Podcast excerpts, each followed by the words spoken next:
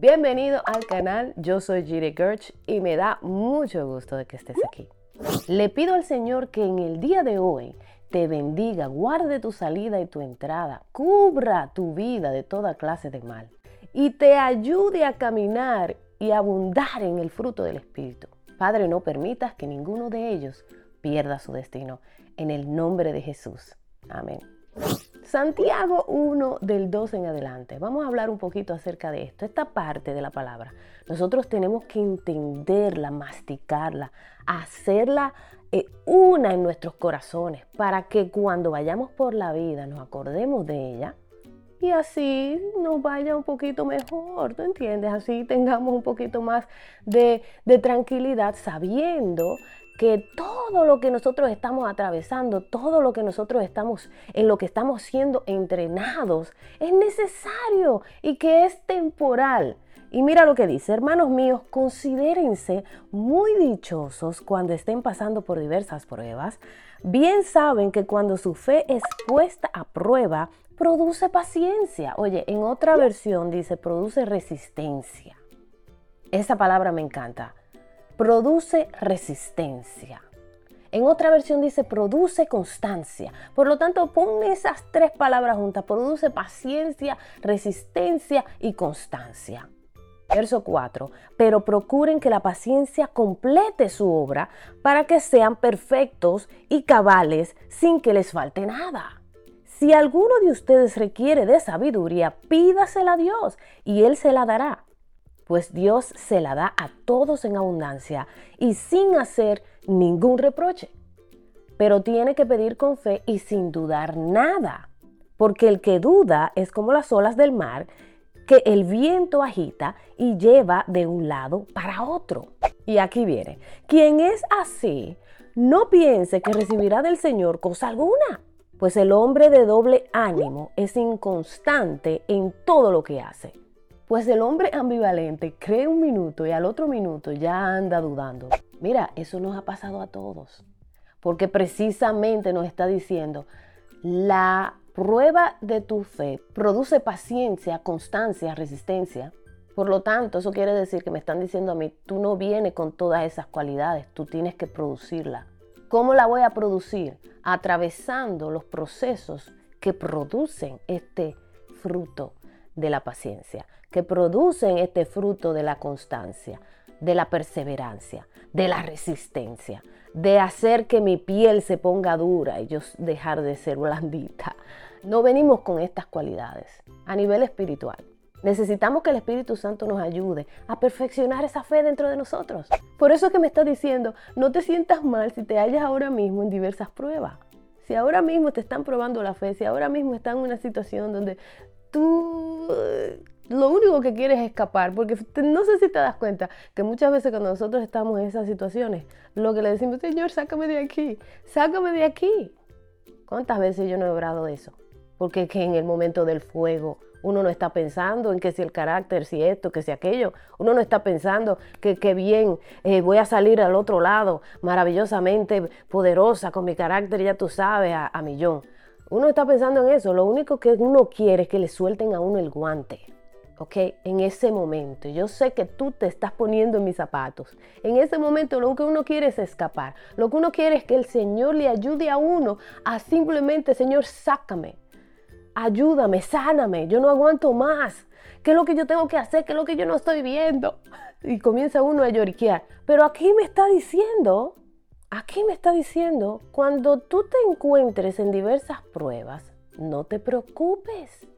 Considérate dichoso. Incluso el hecho de yo considerarme dichosa cuando yo estoy en medio de un fuego así, eso ni siquiera se piensa en medio del fuego. Estos versos que yo estoy leyendo es lo último que uno piensa cuando uno está pasando por un fuego. Sin embargo, esta es la verdad. Y el Señor me está diciendo, presta atención a la verdad, Presta atención a la verdad. Que no seas tú solamente oidora, sino que también practiques esta verdad. Que tú puedas absorberla dentro de ti, de manera que cuando estés pasando por el fuego, tú puedas agarrar esta verdad y decírtela a tu misma alma, como se hablaba David, que se hablaba a sí mismo y declaraba la palabra de verdad hacia sí mismo para que su corazón comenzara a florecer con esa verdad y las mentiras comenzaran a caer por el piso. Me está diciendo aquí que cuando me falte sabiduría, que se la pida al Señor. Pídesela al Señor. Pero mira cómo me dice, no dudes. No dudes. Tienes que creer que lo que tú le estás pidiendo al Señor, el Señor te lo va a dar.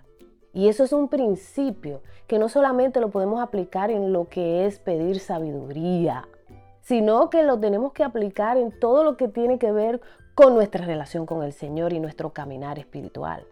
Porque todo aquello que nosotros vamos en oración delante del Padre, tenemos que ir con una actitud de fe. Nosotros necesitamos utilizar el recurso de la fe. La fe es una moneda, yo siempre le he llamado así.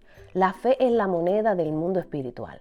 Y cuando nosotros utilizamos esa moneda, entonces recibimos a cambio aquello que nosotros estamos pidiendo de acuerdo a la fe que yo estoy invirtiendo si yo dudo en medio de esa transacción, entonces la transacción se cae. Y nosotros necesitamos entender esto. Cuando vayamos a pedir sabiduría en este caso, antes de pedir sabiduría, mi consejo para ti el día de hoy es que tú canceles todo espíritu de duda, que tú condenes la duda, condenes la, la, falta de fe, le pidas al Señor que ayude tu fe y entonces después tú le pides, Señor, dame sabiduría, con esa concientización en tu corazón de que tú sabes que Dios te la va a dar, de que tú sabes que Dios te va a dar la sabiduría que tú necesitas para manejarte en medio de ese fuego. Oye bien, no le pidas a Dios, sácame del fuego, aunque nosotros hacemos eso a cada rato. No te estoy diciendo que no realmente lo hagas en algún momento que te sientas desesperado. El Señor es muy paciente con nosotros. Sin embargo, ¿qué me dijo el Señor? Y algo que te comparto, no desperdicies los fuegos, no desperdicies las pruebas, no desperdicies los desiertos, ¿ok? Porque eh, si tú tratas de escapar del desierto que ahora mismo estás, en vez de atravesarlo para que sea tu fe fortalecida dentro de ti, eso lo que va a provocar es que te metan en un desierto más fuerte. No desperdicies los desiertos.